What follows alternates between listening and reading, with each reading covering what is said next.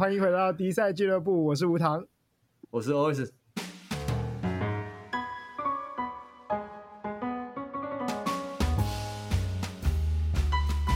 我跟你讲，因为我跟我女友有点年纪的差异，然后呢，我常常跟她说：“哎、欸，你去查一下什么东西。”然后呢，她的搜寻很多时候不是像我们一样打开浏览器用 Google 搜，哎，她打开 YouTube 搜，哎啊。然后我有试过一件事情，就是我请他查某一个东西的时候，我同时帮他查，嗯哼。然后在同样的时间内，他还在看那个影片的可能前三分钟，在讲一堆废话。欢迎大家订阅、分享、按小铃铛。我已经看完一篇文章，然后我已经知道答案了。但我觉得要看类型。嗯，像像像之前我有，我好像有一次吧，我机车那个大锁还是什么鬼坏掉，我在查锁要怎么装。嗯，但你知道，就是文章类，我看了超多篇文章，那个照片的角度怎么看跟我锁的不一样。对，我就受不了。好，Google 机车大锁安装教学，出现影片，我一步一步照做。这个是可以的，啊，这是我觉得这就是不同不同需求下会有不同的的找东西的方法。像比如说像我刚才说的这种 DIY 式的东西，我觉得影片真的很重要。啊，对对对对对对。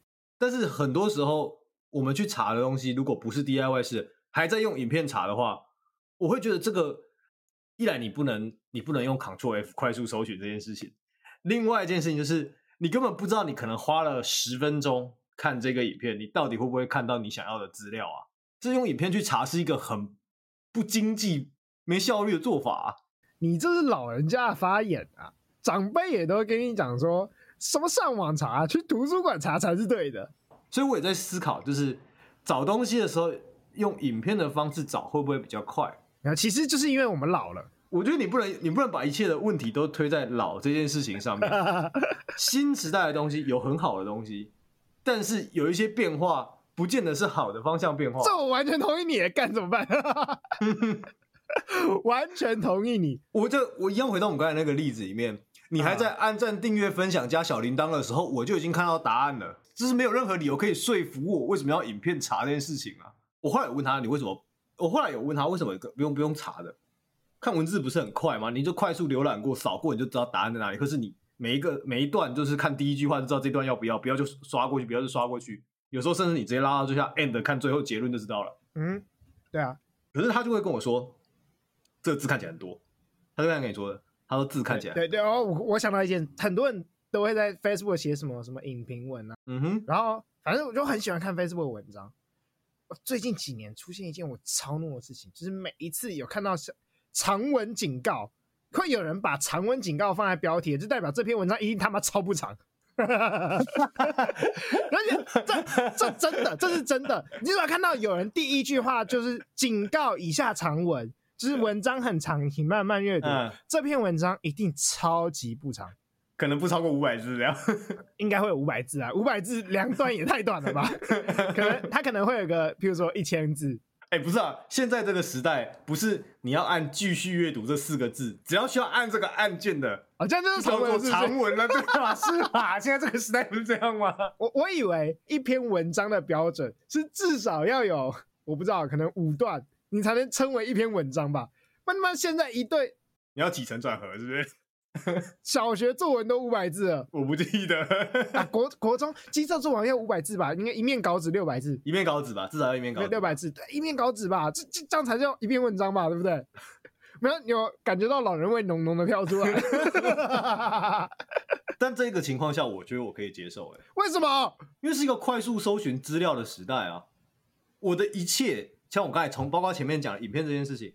我所有的重点就是我怎么样最快最有效率的得到我想要知道的讯息。那你长文警告 OK 啊？这是你把结论放在第一句啊，这个我都 OK。没有，我觉得大家要的不是最快，大家要的是最懒。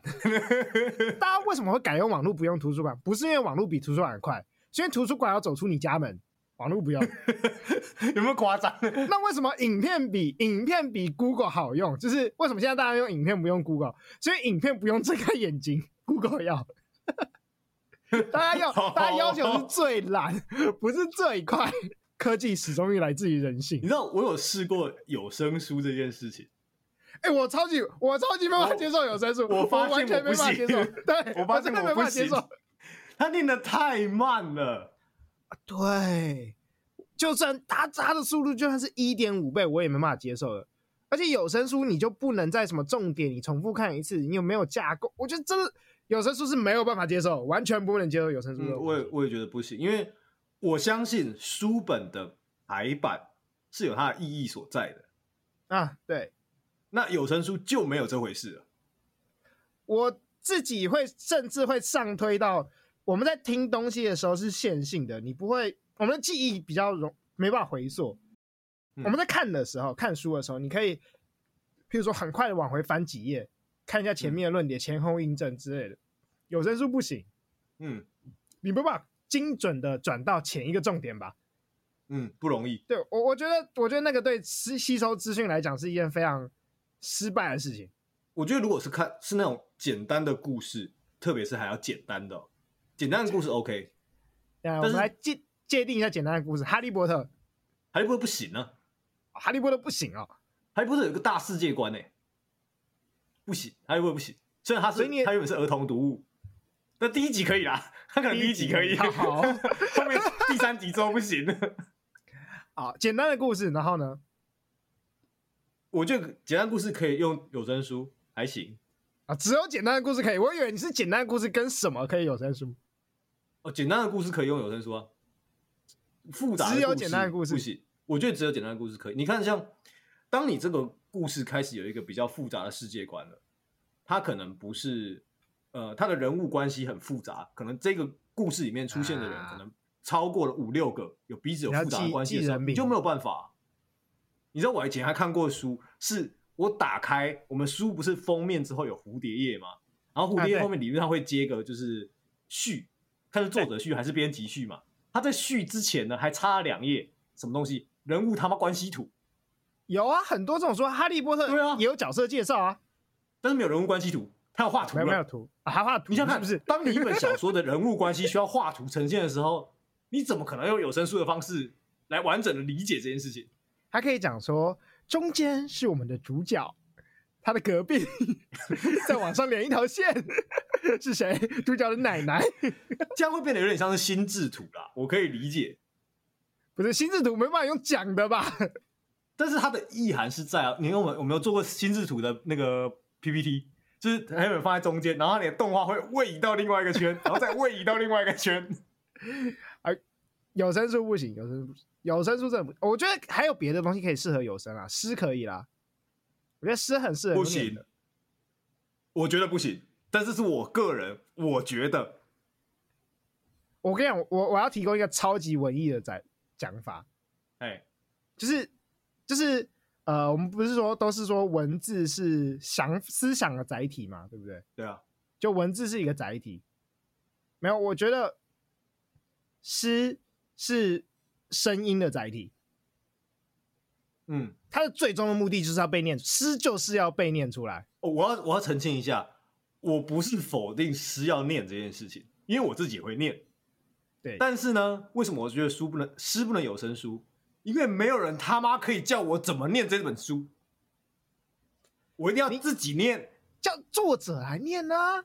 不行，能作者是作者的，关我屁事。啊哇！你真的是不尊重作者，我不尊重作者。我觉得诗它不是会有很多的空白跟段落吗？我觉得每一个人在这诗的这几句短短的词句里面，你可以找到的东西和你可以体会的韵味并不相同。让别人来念，那就是他的韵味。不是我，我不一样。我我把我把念诗当做一种表演，我去看作者的这个表演，这个我接受了，好不好？我没有，就是他就不是书了。他的重点就不是那个诗了，他重点是作者的表演。表演，OK，好，可以。但是我一样再回到一开始的问题。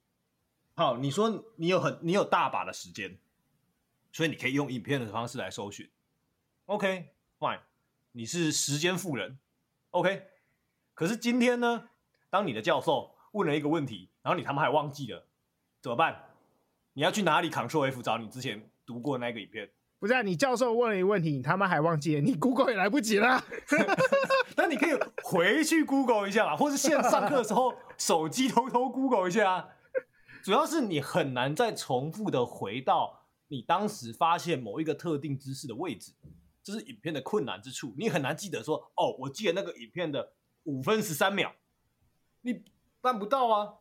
不是，我觉得影片困难之处是影影片的知识密度太低了，大部分影片没有在跟你讲知识的啦。但我觉得不见得，比如说你今天是看那种补习班，或是线上课，不是不是那种线上课程，是那种线上课程。你知道我说哪一种线上课程？就是那种线上课程，谁知道你在讲哪一种线上课程？那种大学，然后他们开启提供大家用线上上课的方式的那种线上课程啊，补习班就是你翘课可以补补上课那种线上课程，类似 那个的知识密度就有了吧？你今天要解一个问题，你总是在想要看一下老师当时这个问题是怎么说的，怎么解释的。可你当你要回去找的时候，很难找啊。没有，我我觉得，我觉得只要变成影片跟谈话的形式，它的重点就不在于知识了。我自己还是觉得书才是知识密度最高的地方。你只要变成影片，你就是老。这是我刚刚讲的话，好不好？你不要拿我的话来攻击我。你这一段，你这一段讲起来超老。你知道我要讲完它，你知道变成影片，你知道变成影片，你就会被老你你就被各种东西分析，你就要花资源去处理什么老师的脸啊，老师讲话啊，你暂停的时候老师摆出一个丑脸之类的，你啊那资资讯就会分散掉，哎、欸，就是被时间给打扰掉。但我觉得就认知心理学的观点来说的话，这些其他的周边讯息可能有助于你形塑你的记忆，大部分都没有办法啦。影片的话，我觉得他们，哎、但是其实按照我的求学经验来说，我觉得这个蛮有帮助的。就是比如说，我以前在考试的时候，我若遇到一个问题不会，我就在考场就坐着想，但我会想起来的，可能通常都是老师在某一个时刻的上课的时候，他说了什么，或他当时在干嘛的那个情境，让我想起来这个题目在干啥。哎、欸，干，我跟你完全颠倒，我会想起来都是课本内容，我觉得脑袋会直接出现课本那一页内容。一样啊，你有没有注意到，即使你是出现课本那一页内容，它都是一个 episode，一个像是快照式的记忆。你有它的周边讯息啊。我我我我不是我不是出现课本的画面，我只出现只有内容。哦，只有内容，我以为你是出现画面。对，没有，我会出现，譬如说，假设历史历史考考历史啊，我那忘记哪一个事件，我开始想，嗯、然后就会出现哦，课本在讲这个事件的时候，前面在讲什么，讲什么，后面在讲什么，所以这个事件是什么？嗯。就是真的会出现知识内容 因为你在对，这是表示你之前在上课，在学习的过程中，已经把这些知识很有组织的结构好了，你才会这样进行。对对对对对，对，这是有想过之后才会才会出现的。对，对，我觉得影片不管是怎样，影片跟上课，因为它有时间前后的关系，它就没有办法这么有组织。书本没有时间前后的，对，书本会同时出现在你面前，比较容易看得出组织来。我喜欢那个组织架构。你你很难单靠上课就有办法考好试，你一定要上课的时候或是回家的时候去做笔记，把你学过的东西组织起来，它、啊、才会变成你的嘛。啊、我觉得影片的知识就是有这个问题，因为它没有在你的心中组织好，所以你要再重新提取的时候会有一点难以提取。但是它可以照着它一步一步做啊，这是唯一的好处啊。就像我刚刚不会修机，但我觉得，对啊，我觉得这不叫知识。你知道怎么修机车大锁这件事不叫一个知识，它它是一个重复操作的技能，它不是知识。知识是为什么要这样修？知识是，他可能影片里面有讲，没有没有没有人看影片要要听这些东西，我只想看你怎么修，我要复制一遍。OK，我重点是把你复制出来，解决我现在的问题。好啦，影片影片比较能带人一步一步解决现在问题啊，毕竟它有时间先后顺序。要、嗯、不然以前都是要靠截图吗？对对对，然后有些时候靠照片，你会中间少了两三张图片。我说你等下你怎么从图 A 变成图 B 的？你告诉我。哎，对对对，有遇过这个问题。之前，在那种部落格时代的时候，也常常就是靠人家部落格去做一些 DIY。哎，那那个、嗯、那个年代，那个年代，盖好老，常常图跑不出来，因为频宽不够。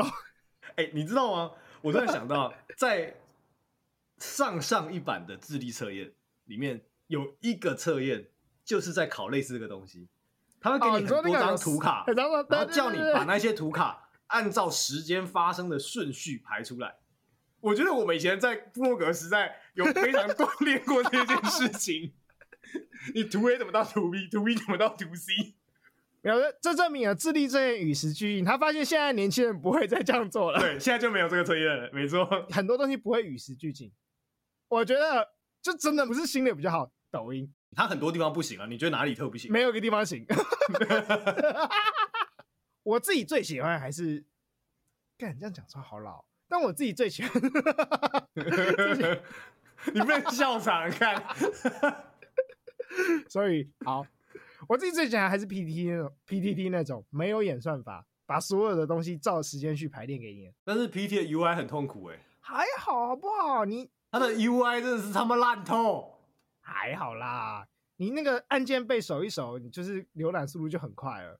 老，这叫人去适应界面，不是界面适应人。我们现在的现代观点是界面要去适应人，到底有没有学习能力啊？你这个烂草莓族。不是现在的人，因为有很多时间需要拿去学习更重要的东西，所以我们必须把界面弄得 user friendly。user friendly 是不是？有没有发现为什么现在人喜欢用影片查，不是用 Google 查？又懒，user friendly。其实还有个东西，现在的人查询方式跟以前不一样。嗯，找餐厅啊，Instagram，Instagram。对对，Instagram 它上面会直接秀地点，然后还有它的相关照片。Google Map 会秀地点跟联络资讯，跟什么定位时间，跟什么哪什么都不多，这些不需要，只要照片。User friendly，你看 User friendly 就害我们变这样。不是，但是我也有试过，因为有一些你知道，有些餐厅他们很偏门，他们不会上 Google，他们在 Google 定位上没有点，然后他们就开一个假的，还有这种餐厅哦。我常常去一些餐厅，它可能才开幕两个礼拜啊。对，那为什么会知道？就是透过 Instagram，有人在那个点发了照片，然后直接说这是什么餐厅，这样才找得到嘛。嗯哼。但是就是会有你说的问题，我看到这张照片，OK，fine，好了，没有其他联络资讯。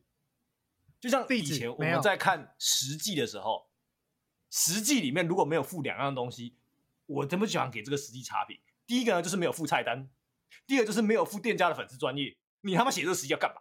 你的实际是哪个年代实际？你要付粉丝专业是二零一零年之后实际哦。二零一零年之前的实际是要付电话跟地址的，对吧？我同意同意我说的话吧。我没有经历过只需要付电话跟地址的年代。哎、欸，那那个时候就是你打开每一篇部落格实际，第一件事滑到最底下看有没有电话跟地址，如果没有，这篇实际关掉，先关掉。对不然。而且而且那些部落客都会把实际放那个电话跟地址放在最下面，不然你看到上面的电话跟地址，你就直接打电话过去，不会看你的文章了。哦、对，对，他都要滑到最下面。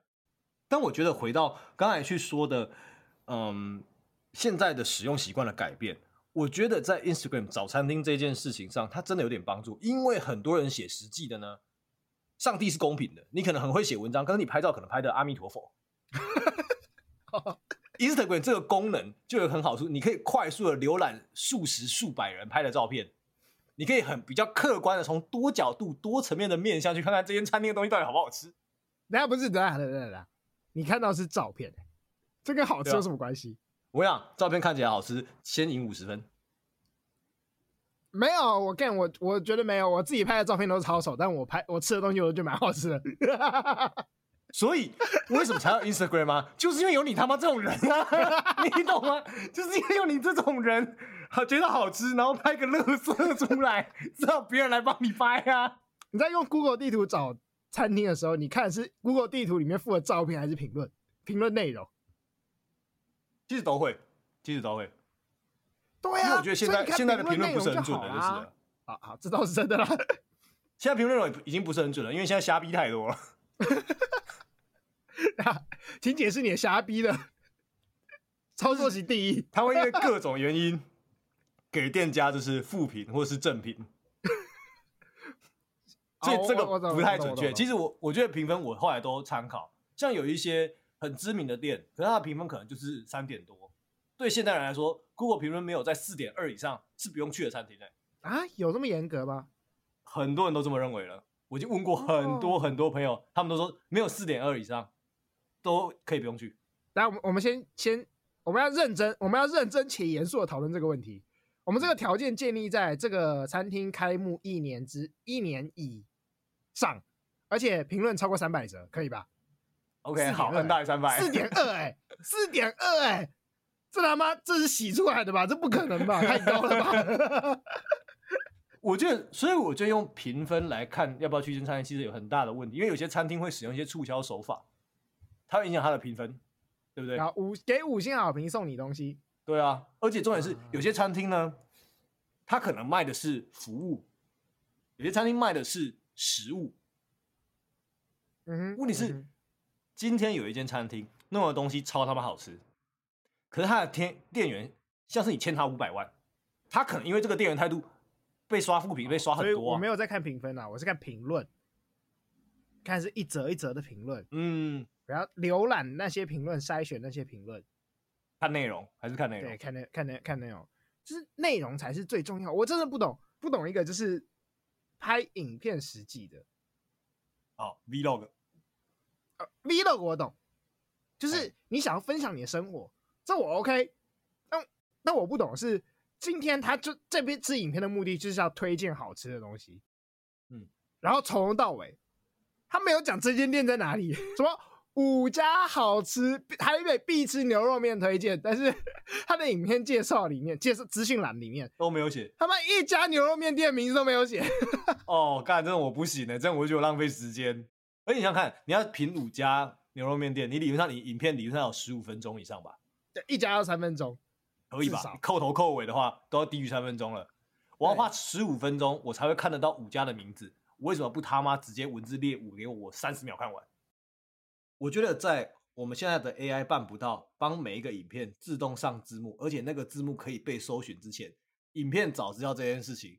都是很浪费时间的。觉得在 AI 没有办法针对影片的画面做搜寻之前，影片找资料都是浪费时间。你要怎么样影片影片搜寻画面？你要打关键字，然后可以搜出那个画面给你吗？哎，对啊，对啊，对啊，对啊，就是要这样啊。Oh, AI 看得懂那个画面，可以帮你搜出那个画面啊。他没有讲影片店家名字，但是 AI 看到招牌，他就知道在讲这家店啊。嗯，是不是？你要这样搜出来才有用吗？如果可以这样搜，我觉得影片找资料给过，看起来还要很久一段时间啦。但我觉得这样这样的情况就是可以啦。那所以现在这个情况现在没有被满足啊，所以你现在在花那么多时间在看那些影片，都比不上你用文字的方式去得到资讯啊，所以我才一直觉得现在的影片媒体这么多是没有效率的，但科技是为了人性存在的，其实这不见得是懒的问题。然后怎么说？我我一直觉得你看到一篇文章，说那篇文章很长，你不想看。这件事情不是懒，我觉得它是一种大脑缺陷，通通都是智障。干我没这么说，我直接帮你翻译翻译。为什么我会说是大脑缺陷？有凭有据，好不好？来来，继续继续继续继续继续。你想看，你要看一篇文章，你要有一些基础的大脑功能。基础的大脑功能，譬如说看认字、阅读能力。哎，我跟你讲，现在人有很多人有些字跟有些词不知道什么意思。这个好，有些词可能比较少见，以前学校没教。Uh huh. 那现代人阅读的量又比较少，uh. 影片呢，大部分又是以口语的方式呈现，我们比较不会去说那些生难字词，所以它不会、uh huh. 啊，可以理解，可以，对，这是第一个关卡。第二个关卡呢，你要先有一个注意力，你可以好好的注意，你可能你要预期你要花个五分钟看这篇文章，你有五分钟吗？嗯、现在影片一分三十秒，好，一分三十秒的。一分三十秒的影片，应该以一秒钟五个字来算，应该大概九百个字左右的文章。九百个字的文章，你阅读起来绝对不用一分三十秒吧？应该不用。我是不用了，我不知道其他人了。啊，好，所以他们觉得九百个字的文章可能要超过一分钟来看。对，哎，重点是没有没有影片一分三十秒影片会从第一秒开始噼啪噼啪噼啪啪念九百五十个字给你啊？对对，其实其实是这样，没有这种影片的好吗？没有，这种影片点击率超低好吗？我觉得通常那个一分三十秒影片，那个应该只有五百个字左右，不要三百个字左右的资讯量吧？嗯，对啊，这是第二个，你要有你要有一个，你要预期你可以付出一段时间的注意力在这件事情上。那另外呢，对，你要静下来读这些东西。那另外一个就是还有工作记忆的这个问题，你要记得你前面在干嘛，然后你还可以跟你现在后来看到的东西整合在一起。就像我们刚才前面说的，你要。上完课，你要回家组织写你自己的笔记，看你是要画个图表啦，还是你要写出你的重点，这需要工作记忆，不是每个人都有，也不是每个人都很好。你在讲，而且我们现在上，我们现在社会上有很多东西，我们生活上有很多东西一直在破坏这个东这些能力，你知道吗？我像我们说的抖音短影片、Instagram 的 Real 跟现实动态这些东西呢，都是一分三十秒内的，它只需要你一点点几秒钟的注意力，它呈现的一点点资讯给你，那你久而久之一直去看这些东西，要叫你回头再看五分钟的文章，对我来说会蛮难的吧？啊、uh，我是老人，我没有感受到难的这个部分啦，所以我蛮喜欢现实动态，但我不喜欢抖音跟 Reels。那你为什么喜欢现实动态，不喜欢抖音跟 Reels？其实我觉得这两个东西好像有点近似，但又好像不太一样。没有，我我觉得不一样，因为现实动态是一种个人的短形式，现实动态比较像 Twitter，会会一天会之后会烧掉的 Twitter。嗯，它就是它一开始的设计就是要给你讲很少的东西的。我可以接受大家讲很少的东西跟分享很少的东西，我也想看大家那种小小的分享，这我 OK。嗯哼。但是 Reels 不是，Reels 跟抖音是，它就是只能承载少量的资讯，而且不像限时动态可以连着。嗯，你你 Twitter 可以连发嘛，对不对？你可以自己回自己，限时动态也可以回应别人，Reels 不能这样做。Reels 的重点就是，跟他们现在的人注意力只有一分钟，那我们就只好所有的影片都只有一分钟啦。对这是 real 是重点，它就是现在的人注意力就只剩一分钟。我记得以前是。我们上心理学的心普心课程的时候是说，一个正常小孩可以注意的时间大概是三十分钟到四十分钟，所以一堂课才会是四十分钟嘛，对不对？对，是。现在是一分钟，现在是一分钟，所以 Reels 才会是只有一分钟。对，所以它里面它的它的设计就是不能有内容，它的设计从头到尾 Reels 跟抖音 TikTok TikTok 啊 TikTok 的设计就是。你不能放任何内容在里面，不然不会有人点。你要放的是什么？就是你只能放那些没内容的东西，嗯，吸引人的东西，看起来很炫的东西，然后是大家一直看。这些真的按照按照使用习惯来说，甚至你要在前面的三秒内就拿出会让别人想看的内容，不然就划掉了。对，所以其实大家的注意力在走三秒。啊！你判断这三秒你要不要？不要就划掉。我我怀念电影有三小时的时候。那我觉得这这会是一个问题啦。我觉得这个现象真的是久而久之会是慢慢是一个问题。除非我们找出了新的呃学习的模式，不然我觉得这个东西会其实是有害的。我是没有打算用有害来形容它，我只我只会说。就这个模式让我很他妈很不爽而已。我们就医学观点会会思考它会不会有害啦，因为毕竟像我刚才说的是注意力的问题嘛。那其实注意力的问题背后就是有呃奖赏呃奖励机制，就像嗯，今天我们把一个老鼠放在一个笼子里，然后它它的水里面给它加了安非他命，它喝了会很开心，那它就会。一直去按那个出水钮嘛，因为它想要持续得到很开心的感觉，这就是一种机制。你做这件事情，你会得到开心吗？那在抖音的短影片里面也是这样啊，大家习惯在一分钟内就得到开心的感觉，一分钟内就得到另外一个开心的感觉。那回到我们一般的课堂，你要三四十分钟，而且还可能不见得有开心的感觉，然后大家注意力开始就下降。只能注意一分钟，只要一分钟之内，只要没出现一个爆点，大家就就看不下去，对，就不想看下去了。啊，不过你刚刚讲就是注意力下降这件事有害，我觉得另一件事反而更有害，因为我自己觉得注意力下降，嗯、呃，好像那个有害的效果没那么明显，它比较像是全面人力人类智商退化。这样听起来还还还还没有很严重，这样子，这样没有很严重吗？这样没有很严重吗？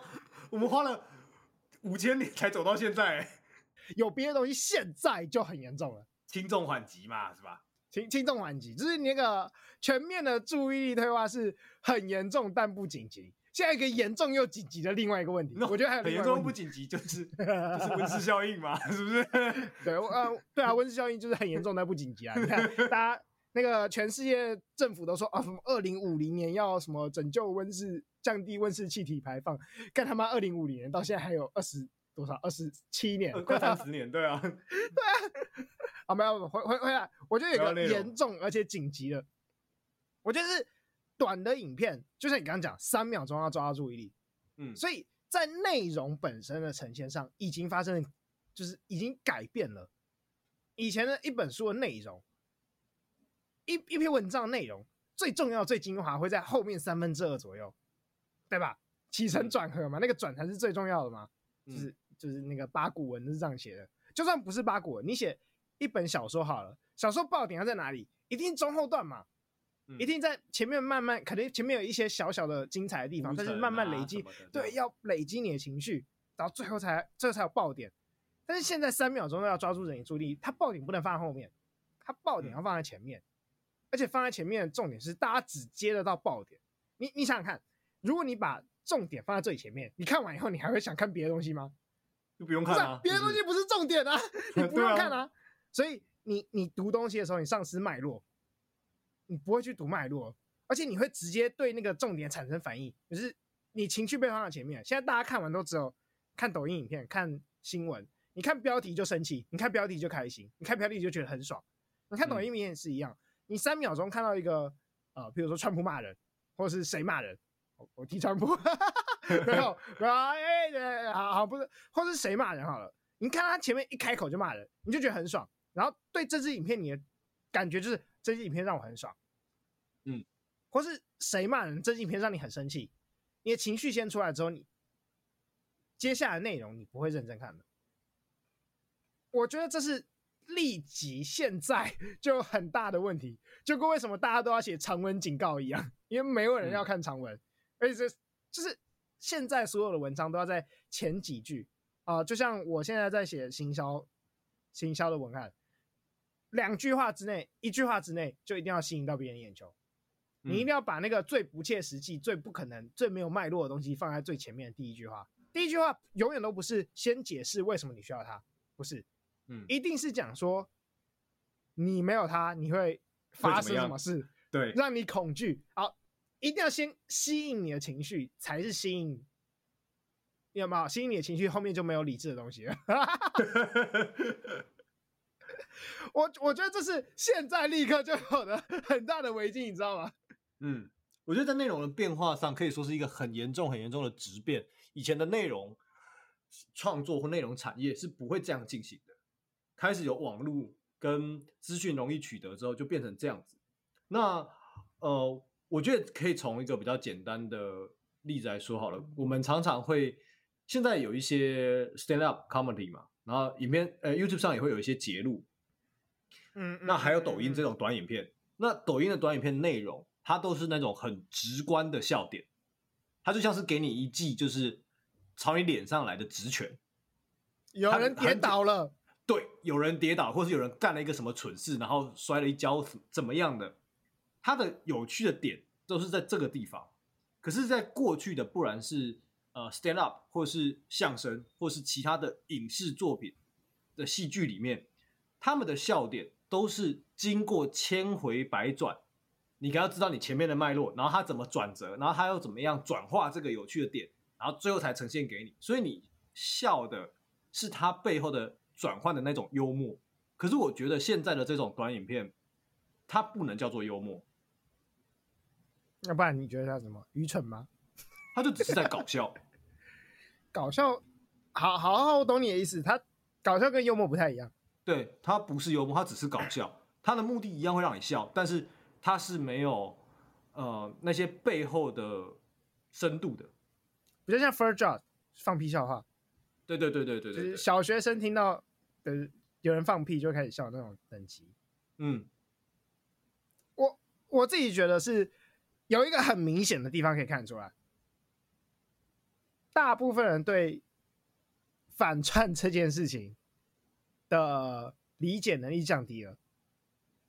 我以前以前我记得你你可能在我们高中或者是大学的时候。你不会看到有人标注 hashtag 说反串要注明这件事情，啊啊啊！因为后来发生过太多太多奇怪的事情了。我看，看到这个 hashtag 反串要注明这个 hashtag，我你知道他 equal 这个世界所有人阅听能力下降，看不出来什么叫讽刺，看不出来什么叫反串，所以才有反串要注明。是，哎，这这真的是很，哎，这很严重哎。我觉得这件事情当然还有现在的时代背景影响啊，毕竟现在在社群媒体上，你会接触到的是不特定的多数人，可能不见得是原本就懂你的那一群粉丝们。那可能今天有一些有一个新的人来，他一看到你这篇文章，他还不知道你过去背后的立场或者你相关的脉络，他会就你这篇文章，以为你就是这样的人，所以才需要解释。现在有这个有这个情况，但我觉得的确，他最后承载的就是大家读不懂讽刺这个这件事情。但我在想啊，反串这件事情，它一样也是一个要到最后一刻你才会知道的事情。通常你都要认真的把整个脉络给看完，对，然后你才会知道它反串的笑点在哪。你要把所有资讯都吸收完，然后思考过，你才会哎、欸，原来他在反，原来这个好笑。对，可是现代人就像我们前面说的，没有这个能力，他需要第一句话就告诉你，这就让我觉得很痛苦。是以前的反串是这样，以前的反串是。当你你就看一个很不让你觉得很不舒服的东西，你觉得干这个人怎么可以这样写？结果最后一句来个大反转，干他其实跟你想的是一样，他前面都在装，他都是搞笑。所以以前的反串有些点在这里，现在反串是第一句话就跟你讲说，我现在要来装哦，我现在在反串，然后底下写一堆不好玩啊，对不对？那我我觉得这个有一点，嗯，我猜想应该是现在的影片的美彩比较少这样做。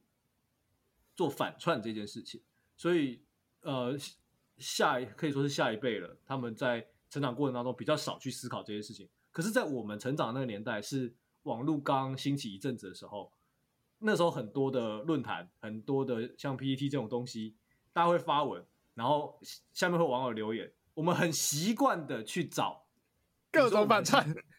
我想讲一个最简单的，我们很习惯的找长头。啊，对。对，可是现代人不会找长头，因为他们影片不需要长头，影片长啥头？影片没有头可以长啊。其实大家看影片只想看有没有露头吧？露什么头？哎、欸，不好说啊，会黄标头啊，你懂吗？这个这个越提习惯，的确，我自己是觉得有非常短期且蛮明显的后果，严重后果出现。现在很多呃，应该说现在很多 Reels 或是 TikTok，他们的呈现方法都是。没有，我没有，我没有要你看东西进去，没有让你看任何内容进去，我只要你看，他就一直丢一些吸引你的注意力的东西，一直丢，一直丢，一直丢，然后我们就一直看，一直看，一直看。其实没有，我我突然觉得，其实好像也没差多少啊。那个我们都不是说长长辈都是上电视儿童，真的在媒材上有差别啦，媒材的特性上有差别，对，但是他们的确就是一直是一个接收者，而没有去。进行自己的批判性思考跟反思就是了。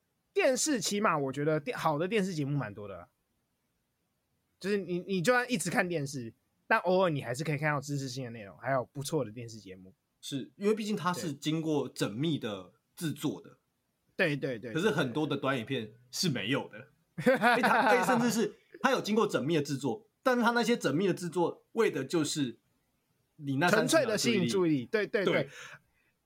对我我有个有一种短影片形式，我怎么看都看不懂。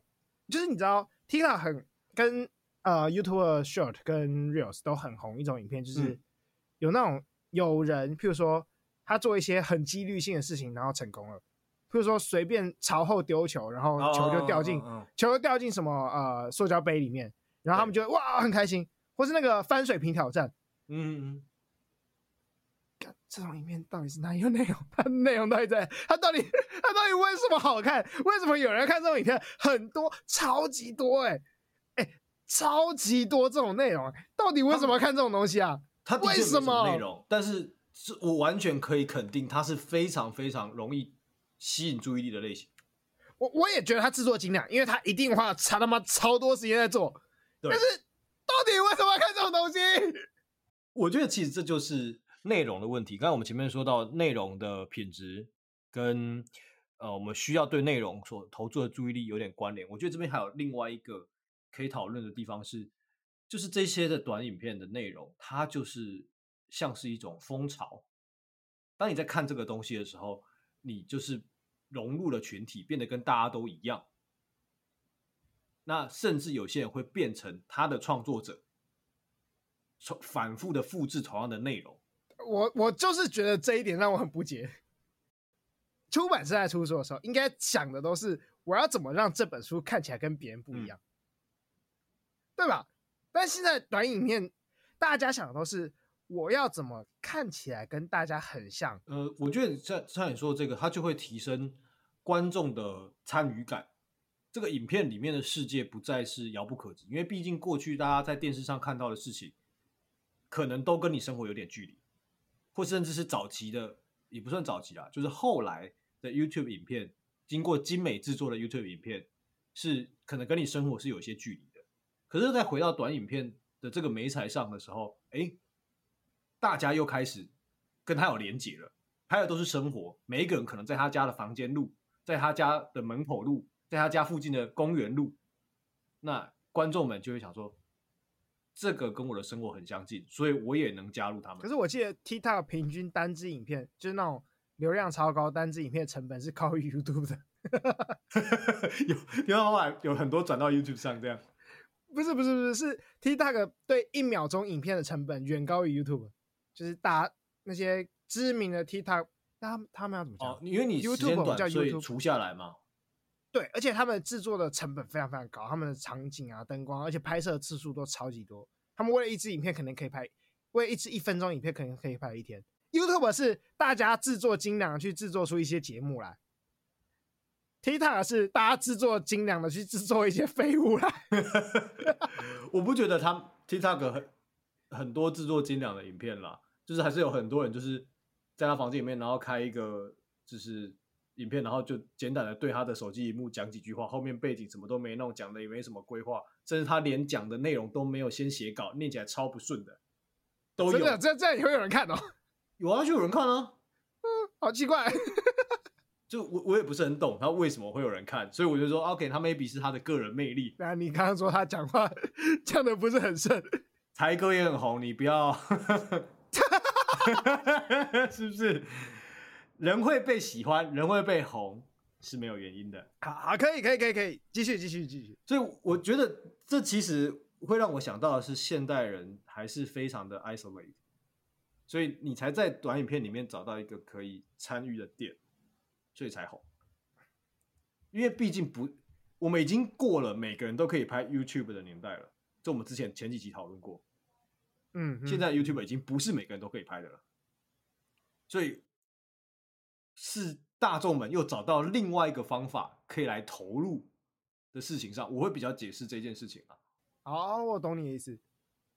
嗯，我觉得像刚才前面说那个讽刺的点啊，现代人真的看了很少讽刺的东西耶。当然，的确实是有了，比如说有些 Netflix 啊或是什么的，就是影电影的影视作品是有，但是这都跟我刚才前面说的，就是短影片的形式，这个这个美彩上比较少见。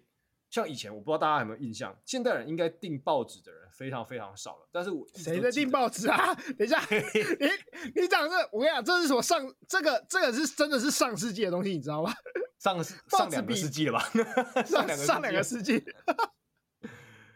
在报纸很久很久以前，在比苹果日报来台湾更值钱，报纸上会有我没有记错，会有一个小小的栏位，他会画就是最近的。社会时事或是政治议题，可能短短的一格或是四格的讽刺漫画，我不知道有没有看过这个。通常是一格，然后就会画那种就是线条很简单的美式的漫画，对对对对对对，然后人都长超丑，对对，就是你要把人人画的超鸡巴脸，然后人人都头超大，这样大概是对头超大，然后脸超鸡巴，皱纹超多，可是后来完全消失了。现在消失了吗？现在好像都没有了。我从很久很久以前就没有看到这种，因为我以前。会看这个东东，我觉得很有趣。其实我那当年对政治不是很了解，但是我会看，我会懂他们在干什么，蛮有趣的。网络上有人在画吗？好像没有啊。我不讽刺的，好像不多，就是。这是不是可以多少印证我们觉得刚才现在人对讽刺接受度降低？你你看现在红的是谁？你说画政治漫画的吗？还是没有？同样都是漫画，红的是那种 Duncan 那种，就是暖心的啦。对啊，要不然就是你你如果说蠢羊也算红啦。但纯阳的内容也算是，不，他不是算蠢，他是温和派的，温和派的凤子，他不是讽刺，他不是一针见血型的那种类型，他还是画可爱的内容。刚刚讲到讽刺漫画，我现在就想到，瞬间就想到贴图，因为其实那些贴图跟讽刺漫画很像，都是一格一个角色一个动作要呈现一件事情，嗯、但是这些贴图都超蠢，超级多那种就是。十种谢谢的不同版本的贴图，嗯、什么十种好想你的贴图，十种 on my way 的贴图。嗯，那我觉得有趣的点是，讽刺漫画之所以会成功，会有趣的点就是作者预设读者知道他在讲什么事情，然后他翻完了这个事情，他可以拆解成这两个部分。他首先先预设别人知道，可是现在我们还是有很多很红的事情啊，像最近那一个流水席，哎。哦，我知道，对啊，理论上可以预设大家知道这个梗吧？可以，但是那为什么没有用讽刺漫画的形式在呈现现在的一些时事？好像蛮少见的。对，我我觉得大家没有能力去翻完了。就像我如果如果要举讽刺漫画类似的，因为我刚刚想到是梗图，嗯，就是那种哦梗图，不，你不能说你不能说迷因图，应该是那种台式的梗图。那个韩国瑜说可怜啊那一句话，嗯。就是韩国瑜说那句话“可怜的”那句话，他被讽刺漫画用法是，他韩国瑜不知道“可怜”那其实在说他自己，嗯，对吧？讽刺漫画应该的意，如果如果今天画一个讽刺漫画，一定会找一个角色来说“可怜呐”，但其实最可怜是他自己，对，就这个够讽刺吧？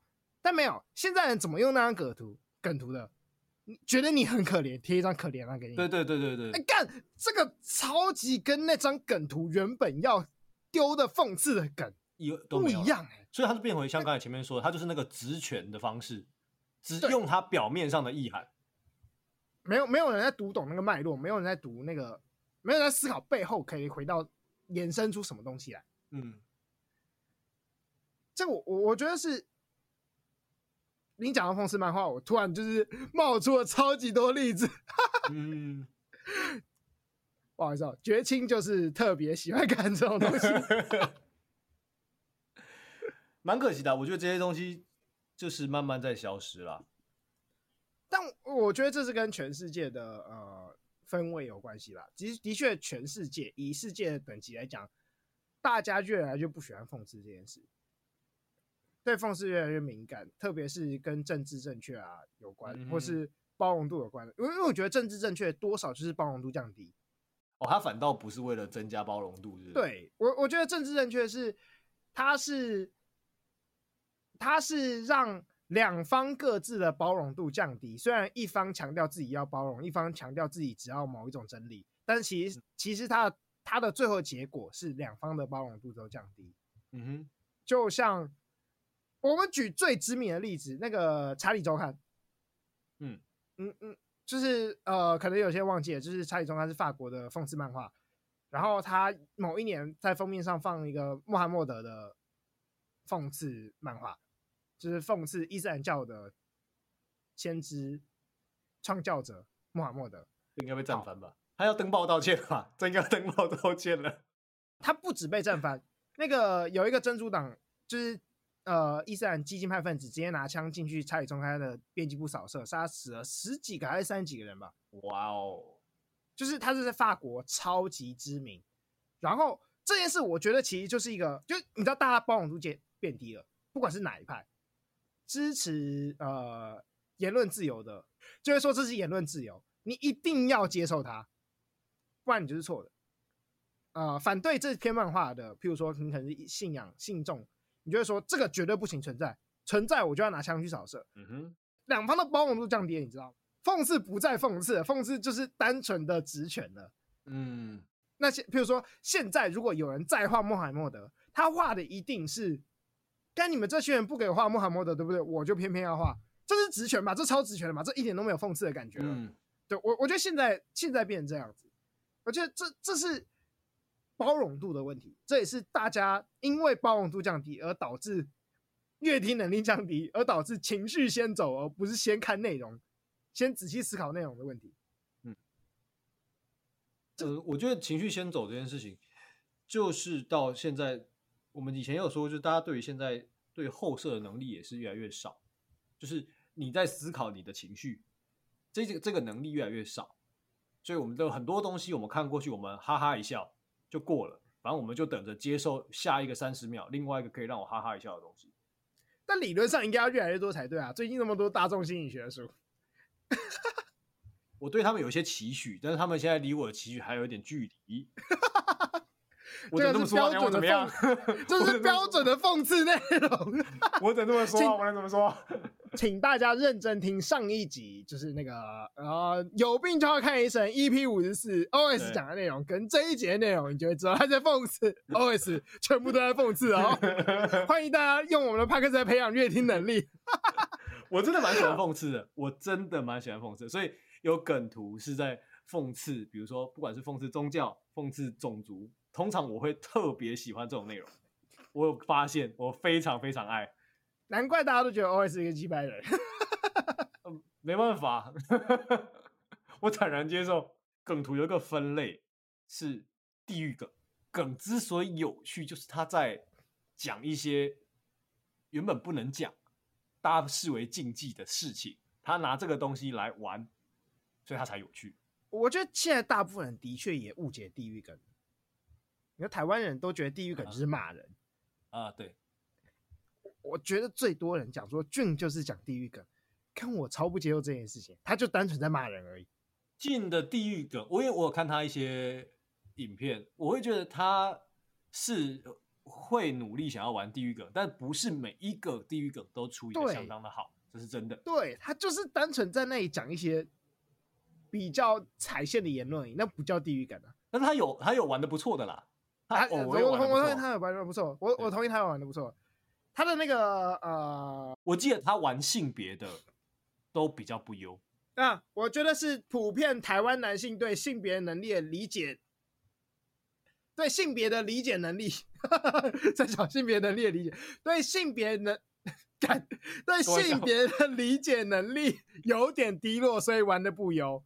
因为我我自己觉得，你要你要能够拿一个东西来讽刺。前提是你超级理解那个内容的脉络，一定要你才讽刺得到点、啊。他就干他妈没这个能力哦，他没有那个知识，他要怎么玩性别相关的地狱梗？但是他玩，我记得他玩死亡的蛮厉害的。对啊，他他爸就过世了，他当然玩死亡玩的很厉害。好了，不过我们这一集全部都在骂抖音啊，但是我觉得抖音应该还是有好影片的吧？我我自己看过抖音还不错的影片，可以可以理解吧？毕竟。这么多人在产出内容，你要说这么多人产出的内容，每一个都是垃圾，是蛮难的吧？对，但就是跟就是大家都讲说宇宙这么大，一定有外星人一样。对啊，总是有可能有嘛，是不是？找不到而已。但是我觉得还是有几率的，好不好？我们不会开抖音账号，不要去抖音找我们，绝对不会开。我跟你讲，你不要讲，你不要讲太早，这种话我就不会讲。到时候我就会截这一段，然后讽刺你。可以来。那请大家期待迪赛俱乐部的 抖音号吗？有机会出现的抖音账号。好，我们这一集就到这边。我是吴糖，我是 OS，大家拜拜。